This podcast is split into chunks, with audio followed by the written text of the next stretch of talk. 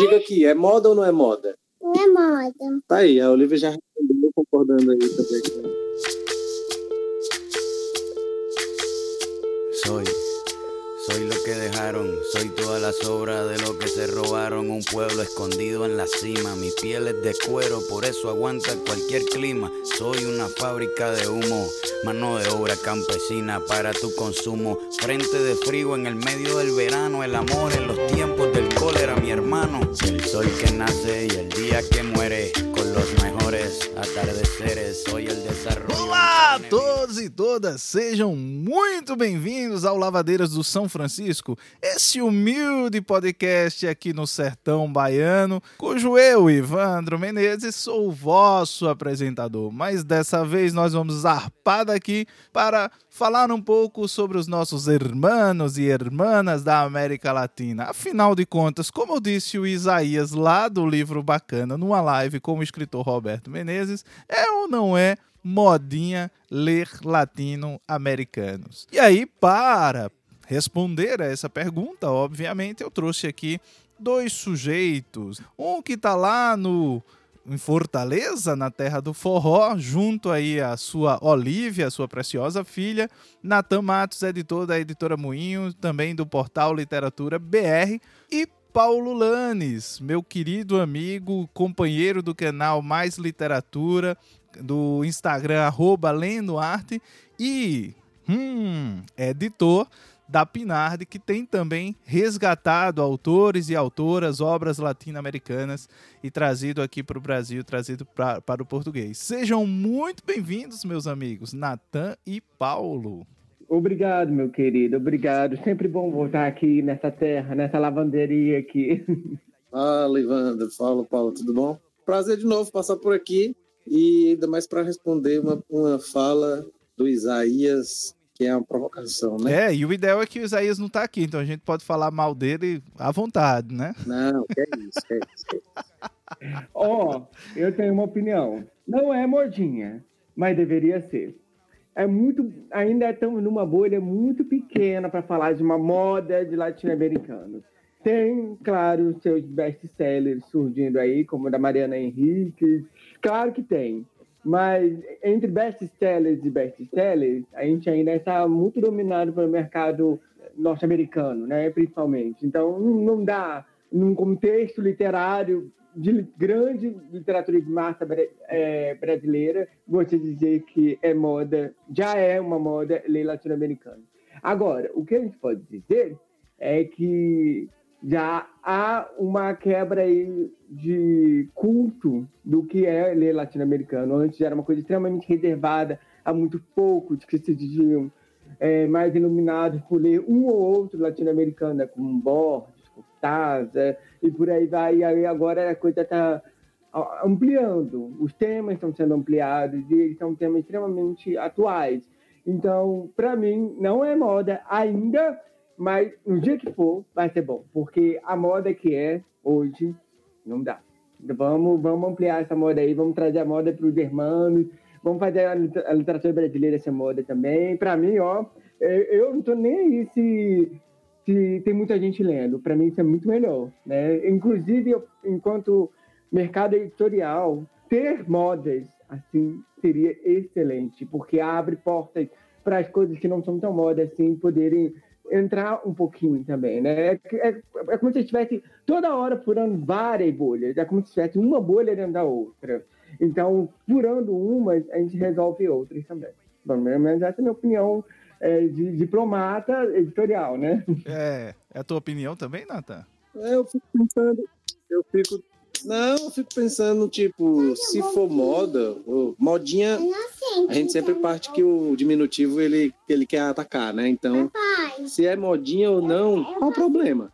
Qual o problema se for moda? E assim, eu acho, acho que também não é, acho que é, é, complicado, assim, é moda e porque, se for, né? Por que, que incomoda? Acho que a gente tem que pensar essas coisas, assim. O Paulo falou, tipo assim, antes a gente lia lia latinos e latinas, mas assim, esses grandes nomes, né, os galardões aí já bastante conhecidos, que só eram publicados, vamos ser bem sinceros, por grandes, por grandes, por grandes editoras, né? Então aí você começa a ter uma gama de editoras menores, né? Pinamunhos, Mundaréu, Incompleta, é, a Relicário, enfim, entre outros que começam a publicar, e aí começam a publicar alguns grandes nomes também, né, entre homens e mulheres, mas ao mesmo tempo a literatura contemporânea, né? Então, eu não, assim, se é moda ou não, acho que não me importa, me importa saber que tem vários editores e várias editoras é, focando o olhar para essa literatura e o que acaba aproximando a gente da literatura dos países vizinhos, né?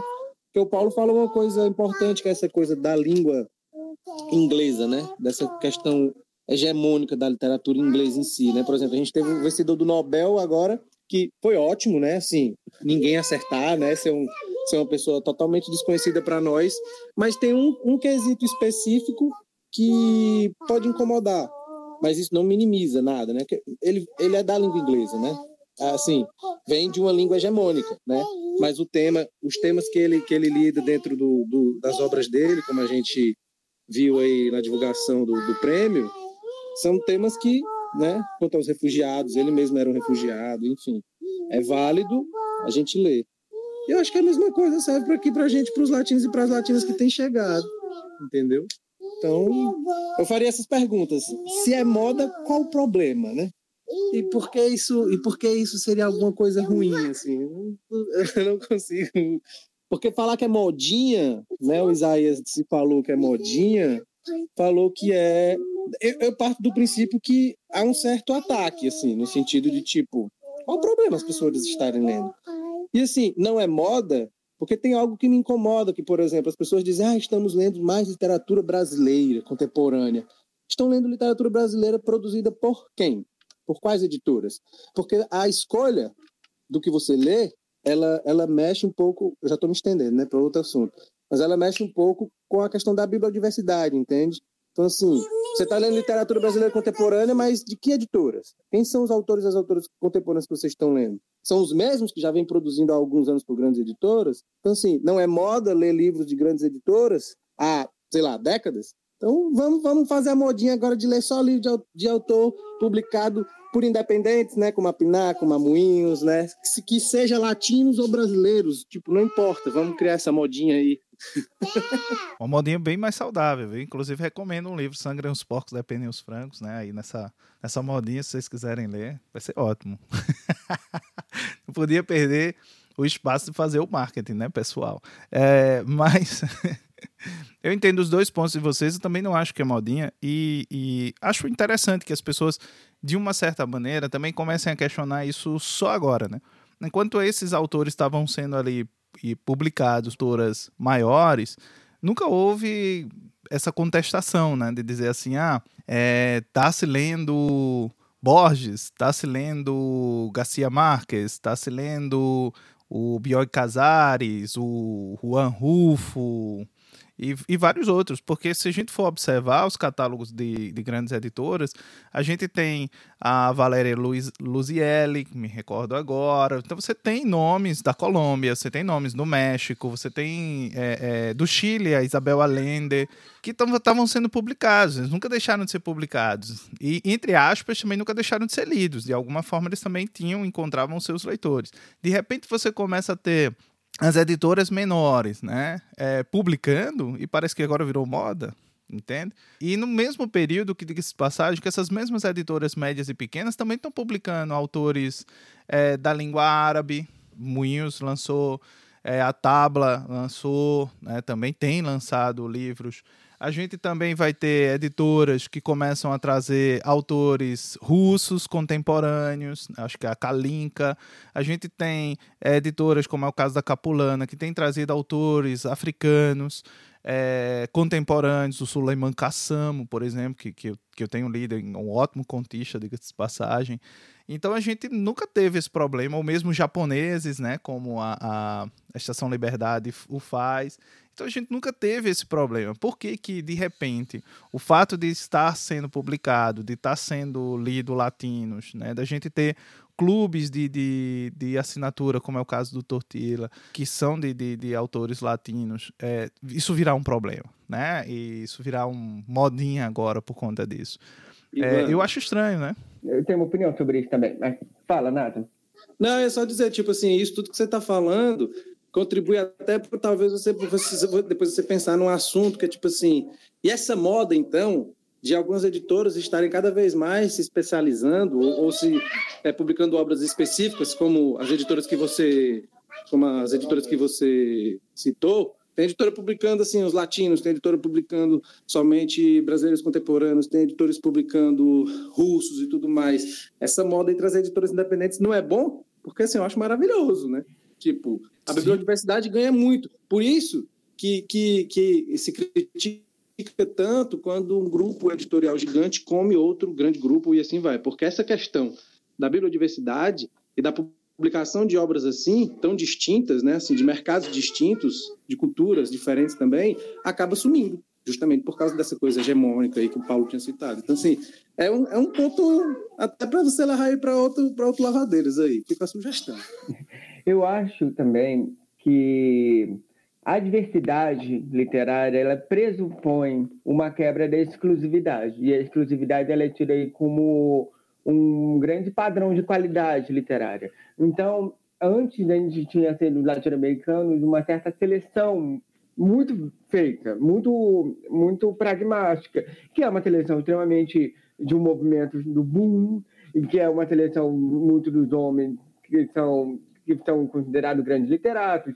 Então, o Gabo tinha um lugar dele, o Borges tinha um lugar dele, Carlos Fuentes. Então, são esses nomes que eram sempre publicados, eram um pouco extremamente selecionados. E aí, quando começa a trazer uma diversidade, né? em vez de Gabo, vamos ler Laura Restrepo, em vez de Borges, vamos ler Galardo. Então, aí começa a quebrar esses esses tronos que foram colocados esses sujeitos. E isso acaba é, entrando em um conflito com esses leitores sérios que já acompanhavam esses homens e acabam falando assim, não, a gente está perdendo a estribeira e vamos voltar aqui, vamos voltar para o que importa. Tudo isso aí é modinha. Né? Então tem aí um certo movimento conservador, entre aspas, né? de, de leitura, né? de manter esses homens no poder. Isso é muito curioso, porque quando eu tive a oportunidade de conhecer a Colômbia, justamente o Gabo ele era muito mal visto na capital, em Bogotá, porque ele era um homem muito popular. E a gente aqui colocava ele num pódio, que não existe. É uma leitura popular, é uma leitura baixa, assim, no sentido de, de, de ser para ser para o povo, de alguma forma. Então, isso a gente acaba tirando esse lugar e, e apontando para o experimentalismo. Né? Olha, 100 anos de solidão é bom de ler porque é difícil de lembrar dos nomes. Não é isso. Não é disso que se trata a obra. Então, para mim, eu acho que o problema nunca vai ser a modinha em si, mas sim por que, que se contesta o que é dito como não moda. O que, que é que se considera alto, alta literatura ali? Porque não é nem a obra nem o autor, é um aspecto específico da obra, um aspecto específico do autor. Entendeu? Então, e aí coloca isso lá em cima, né? Esse experimentalismo, esse toque literário, essa coisa de que não é fácil de entender, então é para poucos, toda essa figura, assim. Então, eu, eu, eu, vejo um pouco por aí também, essa questão do problema com a moda. É, eu acho que tem também uma coisa que eu queria provocar um pouco vocês nisso, é que essas traduções né, e essas publicações no Brasil, elas não são novas. Se a gente pega, por exemplo, anos atrás, a Bem Virá, ela começou fazendo isso. Ela trouxe a Samantha Schweblin, que ninguém conhecia até a Fósforo lançar. É, outra provocação, né? É... É, mas eu estou provocando porque a minha questão é: o que, que é modinha? É modinha ler latinos? Ou é modinha porque esses latinos começaram a chegar nas editoras é, que, que são da moda? Então, o que, que é modinha nesse sentido? É uma, uma coisa que eu, que eu gostaria de pensar também. As independentes, ah, mas a gente... então, agora são, são moda? Porque eu estou esperando virar moda, a gente, assim. Porque a gente acha que a gente fica muito dentro de uma bolha que as redes sociais proporcionam as pessoas acham que a, a, o que tem sido produzido pelas independentes tem sido muito lido de uma maneira assim absurda. Tem aumentado, claro, just, graças, graças a influenciadores, influenciadoras, as redes sociais tem. Mas ainda a gente está longe de, de, de editora independente ser conhecida pelo público de maneira geral, sabe? Então, por exemplo, você tem um, um temporada do Furacões, publicado pela Mundarel, que saiu no Tortilha, que muita gente nem conhecia a Mundarel, por exemplo, entende? Então, assim, E provavelmente, se fosse um livro que dificilmente teria pegado um rumo se a gente não tivesse tido, assim, algumas poucas centenas que o livro saiu primeiro no Tortilha, com exclusividade. Algumas pessoas leram, mas isso contribui para que outras tantas conheçam. Então, eu estou esperando essa moda também aí pelas independentes, gente. E, cara, eu tenho que falar, você citou o Temporada de Furacões e, e citou o Tortilha, né? Dentro do Tortilha saíram duas publicações, para mim, elas não são... Aliás, eu, eu posso até colocar mais um agora no, no, na minha tríade, assim, entre os, os livros que saíram lá. É, todos são muito bons, todos, sem dúvida nenhuma, a curadoria é impecável. Mas tem dois é, romances que para mim se destacam porque eles não parecem romances, mas eles parecem literalmente monumentos, assim, são obras-primas. Temporada de Furacões, eu acho que é um desses, eu, o Matan acabou de citar. Nossa, aquilo não é, é, aquilo é um monumento, assim. E o da Cabezon, né, da Cabezon Câmara, o As Aventuras da China Iron. Nossa, aquilo é assim é, é um exercício perfeito de. Quando está falando em moda, por favor. É e assim é um livro de, de, de, o da Cabezon, sabe? É um exercício de escrita assim monstruoso, de reelaboração, é, de repensar coisas, é de uma densidade, de uma profundidade incrível e a, a, o modo como a, a Melcor transforma o, o, Temporada de Furacões, né? Que literalmente ela transforma aquilo ali num furacão, né? O modo como ela torna a prosa dela completamente cíclica. É, lembra esse movimento. O, o, livro tem esse movimento. Não é só uma coisa de você dizer o título remete a furacões, mas o livro tem esse movimento. Então isso é, é, é incrível. O modo como ela trata com crueza e ao mesmo tempo com uma profundidade, sabe? Os temas que estão ali postos, os temas estão ali colocados. É incrível, sabe? É uma, uma coisa fascinante, é uma coisa para você ler e reler, e ler de novo, e reler, e tentar, para mim que escreve, então, tentar decodificar, sabe, esses processos, porque é um, é um exercício de escrita fabuloso, né? Eu vou, vou trapacear, vou citar uma catalã aqui, que não é latina, mas vou citar que é o Canto Eu e a Montanha Dança, que foi o último livro que saiu é, no Tortilha, também tem que registrar aqui que livro. Terminei de ler ontem e assim, é, quem diz que escreve prosa, prosa poética deveria ler e reler esse livro antes de dizer que escreve prosa poética. Porque realmente ali ela consegue encontrar um lugar em que lembra a poesia, porque tem um lirismo ali incrível na, na prosa dela, encantador, enfim, livraço também. Olha, então fica a dica, gente, põe esses livros na moda, né? Mas eu, eu acho que o, o grande chão do que está sendo trazido tem a ver com revisão histórica, né? O País da Canela, do William Ospina, que também é colombiano, que faz aí uma revisão histórica do que seriam os, os como é que é? Os Cadernos das Índias, né? Os, esses textos publicados pelos descobridores, que são conquistadores, e o próprio Chinairo, né, que, que faz uma revisão histórica do Martim Fierro, que era um autor extremamente celebrado, por exemplo, pelo Borges. Então, assim, essa revisão histórica, elas tiram é, outras grandes obras do seu pódio, né? A própria Juana Manso, que ela, ela trabalhou muito com o Domingos Sarmiento, que também foi um grande fundador da literatura, e vai tudo, tudo de alguma forma ele revisa a história e, e, balança um pouco, né? Eu acho que as pessoas ficam desconfiadas disso, falam assim, não, não deveria ser assim. Por que está criticando? Deveria todo mundo ler, vocês estão aí criticando. Então é uma coisa que eu acho curioso, né? Como que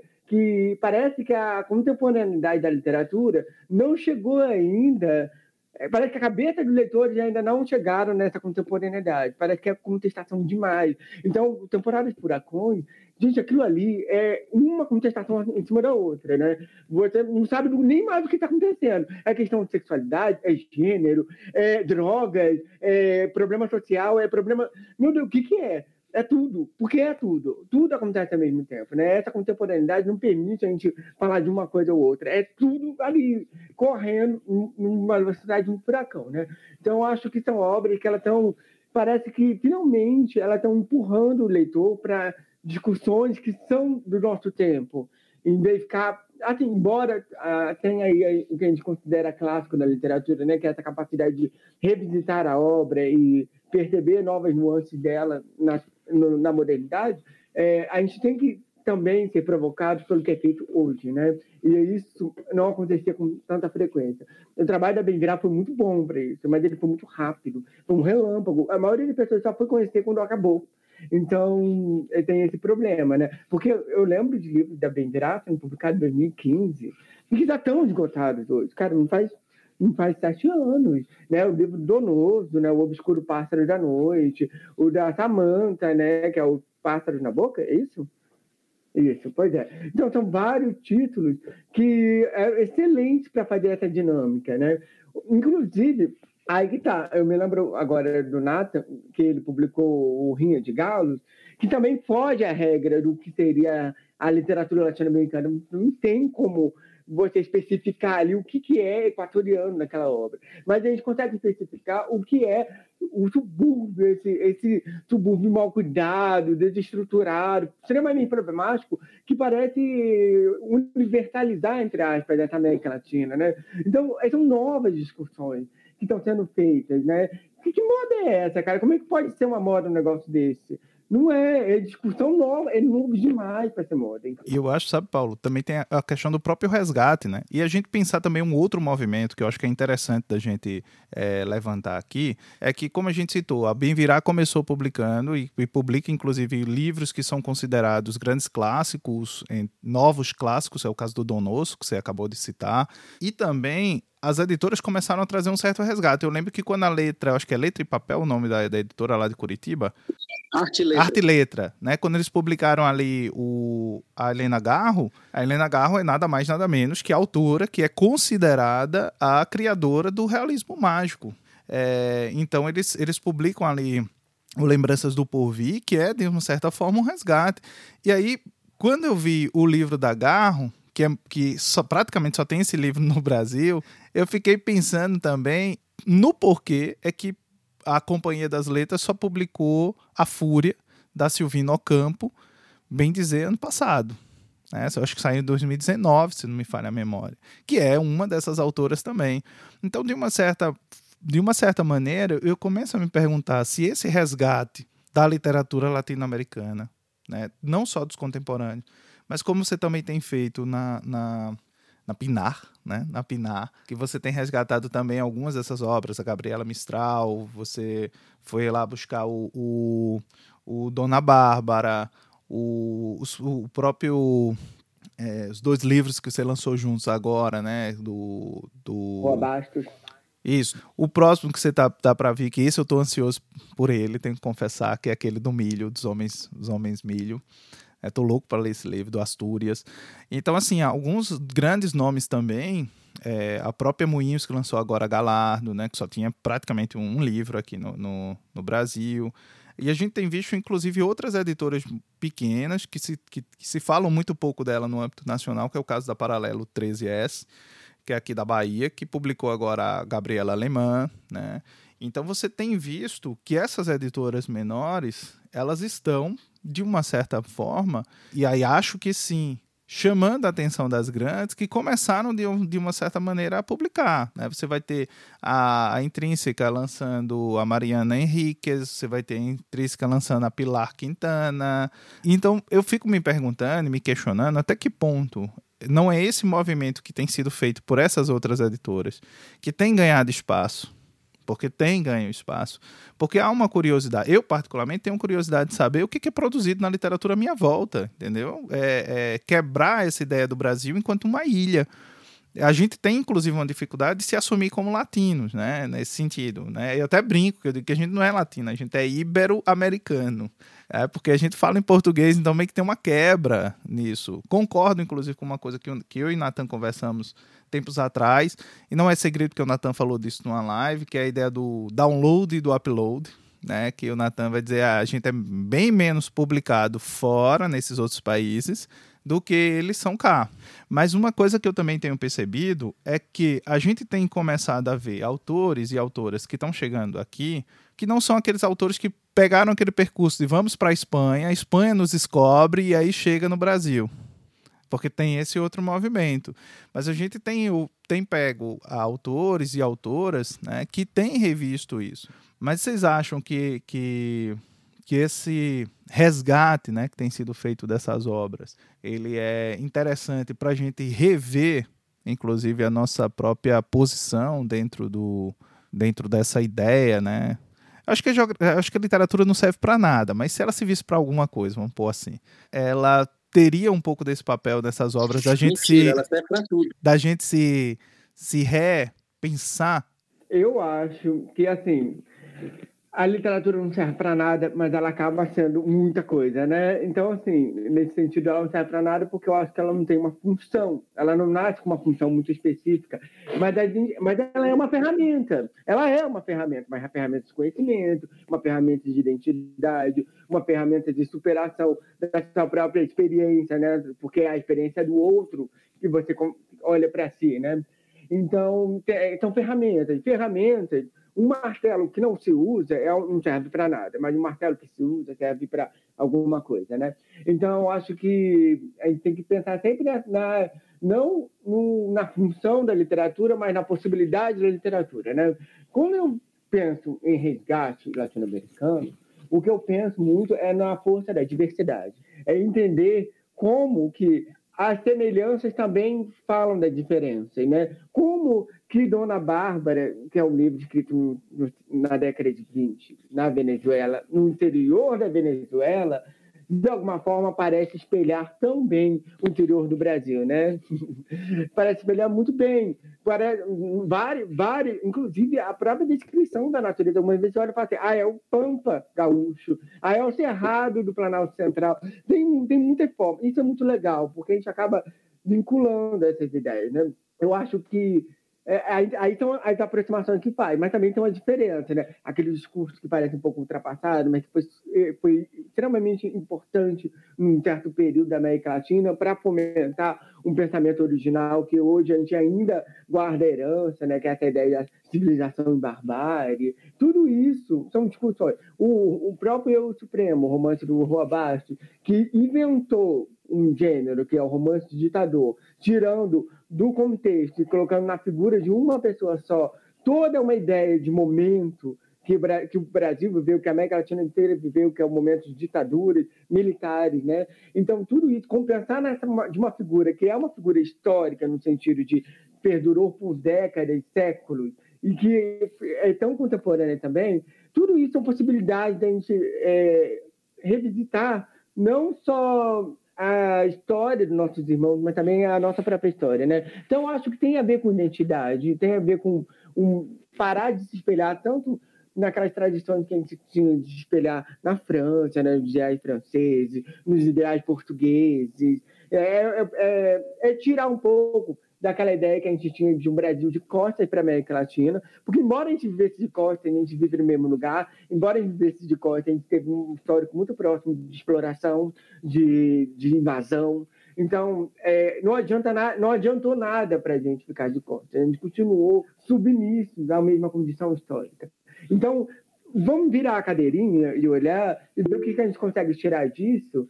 E aí, e aí a gente enfim, apreende algo, não é nem aprender, é apreender, né? E colocar isso de forma mais automática na nossa cabeça. Eu acho que vai um pouco por aí. É, eu, eu em parte concordo contigo, que isso faz com que a gente, de uma certa forma, reveja o nosso lugar. Mas deixa eu perguntar uma outra coisa para vocês. E aí eu quero ouvir um pouquinho vocês dois nisso. É, vocês acham que os prêmios, que o destaque que essas autoras, que esses autores, mas principalmente as autoras, né? A gente tem visto que as autoras têm se destacado bastante, a ponto de que a, a mídia como um todo, a gente vê Folha de São Paulo, a gente vê os, os grandes, uh, os grandes jornais no Brasil falando sobre um novo boom. O que já foi negado, que já foi recusado por muitas dessas autoras, né? Elas dizem, ah, não tem nada a ver com boom. E a ideia dessa associação delas com o horror e com o gótico, né? Então vocês acham que o fato delas estarem se destacando, ganhando prêmios internacionais, ganhando prêmio nos seus países, é, se destacando é, na Espanha, né? A gente tem que usar a Espanha como referência, enfim. É a, a digamos assim, é a grande. Olha o eurocentrismo. A grande colônia. Vocês acham que o fato de, de, de delas estarem ganhando muito prêmios, né? De estarem se destacando no Man Booker Prize International, tá sempre entre a lista de finalistas, de estar tá sempre entre a lista de melhores publicações, é, de, de grandes veículos e grandes jornais, tem feito também ou tem endossado essa ideia ou essa sensação de que estamos dentro de uma moda é, de leitura de latinos? O que, é que tu acha, Natan? Eu não sei, assim, porque primeiro que essa coisa do boom, Acho que a gente já conversei um pouco com o Paulo, depois ele fala aí. Mas eu também eu não, eu não, eu não gosto disso e nem gosto dessa forçação que tudo que está vindo agora, tudo assim de maneira bem generalizada, é essa coisa do gótico, do horror. Acho que aí você minimiza demais uma literatura que, pelos exemplos que vocês, pelos argumentos que vocês falaram, das obras que vocês falaram já, é, é minimizar demais essas obras, por exemplo. É dizer que o que está ganhando espaço é o gótico, o horror. Não, tem uma vertente. Acho que você pode falar que tem uma vertente. Então, assim, e quando se falar nisso, dizer que, tipo, tem isso sim, e aí a gente falar de outras obras, né? Como vocês falaram aí, de clássicos contemporâneos também. Quanto a essa coisa do boom, eu vou assinar embaixo de tudo que elas falarem, porque, o, acordar de mim, eu tenho horror a essas categorizações, né? Eu tenho horror a isso. Fala-se muito quando a academia faz enquadramentos, mas aí querem porque querem definir, a mídia quer definir, que é um novo boom. Não é. Então a gente tem que escutar o que elas estão dizendo. E até porque elas dizem que não é, porque elas falam que o que está sendo produzido. O problema é que só agora, talvez a mídia e os prêmios que você citou, estejam criando verba estejam fazendo o que já deveriam ter feito há muito tempo. Seria muito bom poder ter alguma delas aqui nesse podcast para falar sobre isso, né? Mas ele falou sobre esse negócio do gótico, é interessante. Eu não critico muito, porque se for uma forma de acesso, tá tudo bem. Vamos lá, gente, vamos ler latino-americano, porque é tudo gótico, tá? Aí chega, você descobre outras coisas. Legal, faça isso. Mas agora, é, o, o, o complicado para mim é você ver grandes especialistas querendo pegar o gótico como um centro literário, um centro assim da proposta literária latino-americana e criticar aquilo que foge ou falar assim, olha, ele é bom, mas não é tão gótico assim, então não é tão bom, tá? Menos duas estrelinhas para ele. Isso não faz o menor sentido. Para mim é uma preguiça. Para mim é uma preguiça de, de, de crítica, entendeu? Agora, pensar no, no gótico como um norte, aqui, pronto, gente, olha, tem uma coisa nova surgindo aí, que é esse pensamento um pouco neogótico, essa roupagem neogótica latino-americana em cima. E olha só, um monte de autora na frente. Vamos ler? Bora. Legal, show. Entendeu? Então, acho que tem uma, uma certa diferença aí. O problema é que a crítica literária no Brasil, ela está muito bagunçada. É muito, muito muito atropelada, porque é, a crítica normalmente trabalha muito com mediação. E quando você faz mediação, você não pode criticar, você tem que mediar. E aí é uma salada mista, entendeu? Entendi. É, Natan, o que é eu, eu, lembro que a Maria Fernanda Ampoeiro, lá no nosso encontro, é, ela falou alguma coisa sobre a respeito do boom, né? Eu vi, vi uma entrevista com a, acho, com a Samantha Sheblin também negando isso, mas eu lembro que a Maria Fernanda Poeiro falou alguma coisa. Tu lembra o que, é que foi? Não, eu acho que foi isso, assim. Ela falou justamente isso, que elas já estão escrevendo há muito tempo. Então, assim, um exemplo, essa coisa que a Cabezon chegou no, na finalista do International Booker Prize, a Fernanda Melkor chegou também, mas a gente já tinha, por exemplo, a Ariana Harwitz lá, eu não me lembro agora se 2007 ou 2012, alguma coisa assim, que também é uma Argentina que já estava lá há muito tempo. O que acontece é aquela, é aquela, talvez aquela máxima, né? Água mole, pedra dura, tanto bate até que fura. Então, assim, as mulheres já estão aí chegando nas finais de prêmios há muitos e muito tempo, muito, muito, sabe? Então, assim, tem uma hora que vai furar. E aí vai começar a entrar, e aí todo mundo vai começar a ler. Porque se você dá espaço, é uma coisa que a gente fala aqui no Brasil, principalmente para literaturas de obras é, que são publicadas por editoras pequenas, obras de grandes autores que são desconhecidas, porque se você não tem espaço, que é uma coisa que as mulheres reivindicam, a gente eu não, não, não posso, né, não precisa nem explicar. Mas quando você tem um espaço para falar, você vai, você vai aparecer, você sabe? Então, assim, é só só estar tá conhecendo. O reconhecimento que acontece agora já é algo que deveria assim já, já, já deveria ter acontecido há muito tempo, entende? Então, é basicamente isso. Eu fico muito feliz, né? De estar publicando muitas autoras aí que nos seus países já, já, já estavam despontando há muito tempo, estão chegando aqui no Brasil. O Paulo aí fazendo resgates aí de obras aí da, da, da Manso, que está saindo lá no Catarse, né, Paulo? Estou fazendo mexendo para vocês irem lá apoiar do livro saindo pela Pinar. E, e é isso, assim. A gente tem que publicar mais, a gente, porque talvez muita gente talvez concorde com o Isaías dizendo que é uma moda, mas é isso, tem que tentar sair da bolha. Nem todo mundo lê latino. Tem muita gente que não conhece nenhum autor, nunca leu nem um latino grande, como, né? O, Gabriel Garcia Marques, por exemplo, aqui, que talvez seja assim, um dos mais conhecidos dos autores, dos leitores e leitoras brasileiros. que soy la fotografía de un desaparecido, la sangre dentro de tus venas. Soy pedazo de tierra que vale la pena una canasta con frijoles. Soy Maradona contra Inglaterra anotándote dos goles. Soy lo que sostiene mi bandera, la espina dorsal del planeta en mi cordillera. Soy lo que me enseñó mi padre, el que no quiere a su patria, no quiere a su madre. Soy América Latina. Queria agradecer vocês né, pelo papo. Assim, peguei vocês de surpresa no sábado de manhã, né, Natan e Paulo. É, de, de, mas acho que o papo rendeu, acho que foi bem bacana. É sempre um prazer conversar com vocês dois. E queria que vocês falassem um pouco sobre os seus projetos. O Paulo aí falasse um pouco da Pinard. Eu sei que está com, um, com uma campanha, né, Paulo? E Paulo tem feito um resgate de obras latino-americanas, de autores, é, que são autores, inclusive de gerações anteriores e que a gente pouco conhece, que foram pouco publicados ou estão há muito esgotados aqui no Brasil.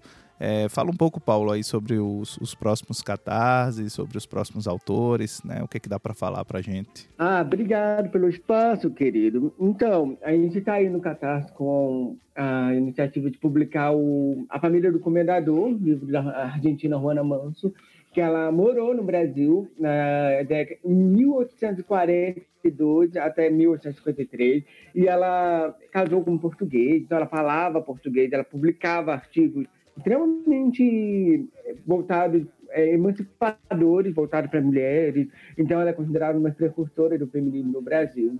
E essa obra ela é considerada a primeira obra abolicionista ambientada no, no Brasil. Como ela é argentina, então não é uma obra brasileira, mas começou a ser escrita em português no formato político. Só que por causa do retorno dela à Argentina, ela resolveu reescrever a história em espanhol e publicar o livro em espanhol fizeram um livro que nunca tinha vindo para cá, para o Brasil. Isso é muito curioso, né? Como que a gente perde esse contato que era tão próximo, porque ela estava no Rio de Janeiro, ela publicava em grandes jornais, e mesmo assim ela foi, foi só ela embora que desapareceu. E, então, é um livro bem legal, a história é muito boa, ela é diversa de alguma forma e faz uma crítica profunda à escravidão, num momento que a gente ainda teria 30 anos de escravidão pela frente para poder abolir. Então, é realmente um texto bastante interessante bastante, e divertido, de alguma forma. Assim, é um novelão. E é isso. Então, por favor, apoiem, tá? A campanha tá indo bem, já estão quase em 50%, tem um mês pela frente, então não deixe de conhecer o nosso trabalho. Maravilha. E o link, inclusive, para o Catarse vai estar tá na postagem deste, deste episódio, tá? Então vocês podem clicar lá e vão direto para o Catarse.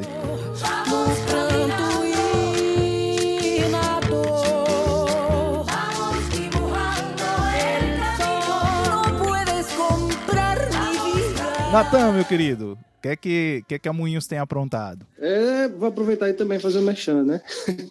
Por esse ano, mais a gente só vai lançar mais dois autores, né? Dois livros, que é o livro do Marco Severo e o livro do Paulo José Miranda, um autor português que venceu é, lá o... Foi o primeiro autor a vencer o prêmio José Saramago, né? Acho que 99 agora, agora não me lembro a data. E ano que vem a gente já está com o cronograma fechado. Vamos ter algumas latinas, né? de países distintos, praticamente todas elas. Também estamos aí com o Tortilha ano que vem, né? Para quem não conhece, vai aí tortilhalivres.com.br. O Paulo e o Ivandro participam lá ativamente, por isso que o Tortilha foi citado aqui várias vezes. A Silvia vai adorar ouvir isso, né? A Silvia da Editora Mundarel. E, mas é isso, ano que vem na Moinhos a gente vai voltar aí com a nova leva de, de poetas, né? Esse ano de 2021 a gente só publicou dois mas ano que vem vai ter poesia e muito, acho que vão ser os dois gêneros predominantemente. Aí para é, um, um, grande livro de não ficção. Eu estou esperando muito anunciar ano que vem. Eu estou doido que ele vire moda ano que vem, porque é um livro que precisa ser lido, é, enfim, por todo mundo, né? Vou deixar. Mas aí eu ainda tenho um pedido também, aproveitando a minha parte do Merchan, Evandro, né? Apoiem o Catarse lá, do Comendador, a, a, acompanhem os projetos da Pinar, acompanhem o que a Mundarel tem produzido, o que a Instante tem produzido, Dublinense, Relicário, eu vou esquecer aqui, né? Mas eu estou citando algumas, edi algumas editoras. Arte e Letra, é, Arte Paralelo 13S, Incompleta, Paralelo 13S, A Roça Nova. São algumas editoras que têm publicado autoria latino-americana, né? Exato. Abram os olhos também para outras, outras editoras, como a Kalinka, né? que ainda não está tão conhecida, a própria Tabla, porque são editoras que, além dos latinos, estão publicando determinados nichos específicos que contribuem para a nossa formação enquanto, enquanto pessoas, né? A gente tem que parar de ler só literatura americana, né? americano no sentido estadunidense, inglesa, a gente precisa encontrar outras coisas aí, árabes, turcos, enfim, o que quer que seja. A gente tem que sair um pouco do nosso lugar comum, porque se for para a gente viver na mesmice, melhor não publicar. É isso. E a você que chegou até aqui, o nosso muito obrigado. Nos siga nas nossas redes, lavadeirasSF. Comente o que, é que você achou desse episódio, o que, é que você achou da opinião dos nossos convidados lá no nosso post no Instagram. Fiquem bem à vontade para vocês comentarem. E já sabe, né? Gostou desse episódio? Compartilha com os amigos. Não gostou? Compartilha com os inimigos. Mas divulga, espalhe o episódio aí para todo mundo que você conhece. A todos vocês que nos seguiram até aqui, o meu muito, muito obrigado. Um beijo grande e até o nosso próximo episódio episódio. Paulo e, e Natan, brigadão. Tchau. Amo vocês. Beijão.